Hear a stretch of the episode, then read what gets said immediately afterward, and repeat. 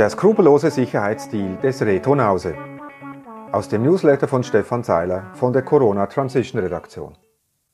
Organisatoren der Bürgerrechtsbewegung hatten noch vor wenigen Tagen zu einer weiteren Demo auf dem Bundesplatz am heutigen Donnerstag, den 23. September in Bern aufgerufen.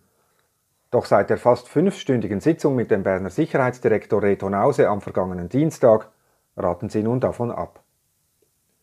Das unserer Redaktion vorliegende Sitzungsprotokoll bestätigt die abstrusen Forderungen der Berner Regierung. Die Teilnehmer müssen den Zaun vor dem Bundeshaus selber schützen.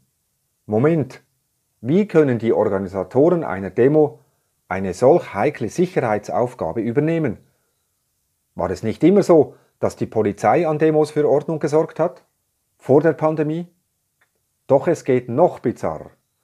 Die Berner Sicherheitsdirektion verlangte von der Bürgerrechtsbewegung ein Moratorium für weitere Kundgebungen bis am 22. Oktober. Im Stil eines nauöstlichen Basars hätte so nach Ablauf des Moratoriums bis zur Abstimmung über das Covid-19-Gesetz nur noch eine einzige Kundgebung stattfinden dürfen. Über die wahren Gründe dieses ominösen Deals schweigen sich die Sicherheitsfachleute aus der Stadt Bern hingegen aus. Direktor Nause hingegen schweigt nicht. Im Gegenteil. Denn er möchte unbedingt, dass die Demo stattfindet, um seinen Zaun in jedem Fall vor das Bundeshaus stellen zu können. Mit unzähligen Telefonanrufen versuchte er, die Köpfe der Bewegung doch noch von der Durchführung der Demo zu überzeugen. Und dies trotz öffentlicher Androhung von Waffengewalt aus der Hooligan-Szene, inklusive des berüchtigten schwarzen Blocks. Ich bin auf der Gegenseite im schwarzen Block zu finden, bewaffnet. Es wird auf alles ohne Gnade und Skrupel eingeschlagen.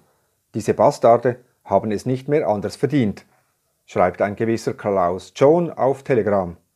Und Andreas Benz von den Freiheitstricheln fand eine Morddrohung in Form eines Schreibens gar in seinem Postfach.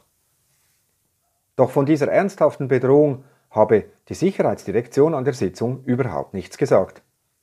Über die drohende Gefahr dieser gewaltbereiten Leute sagte uns an der Sitzung niemand etwas, wir mussten selber darauf kommen, erklärte Christian Rüegg der Redaktion von Corona Transition.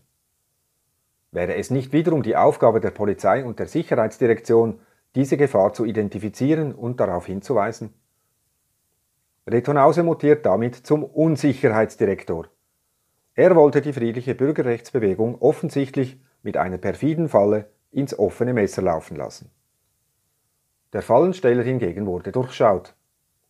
Die Bewegung ist schlau genug, sich nicht durch politische und mediale Spaltpilze beeinflussen zu lassen. Und sie bleibt friedlich und besonnen. Hoffentlich. Mit friedlichen Grüßen, Stefan Seiler von der Corona Transition Redaktion. Diese und viele weitere spannende Podcasts finden Sie auf unserer Webseite corona-transition.org.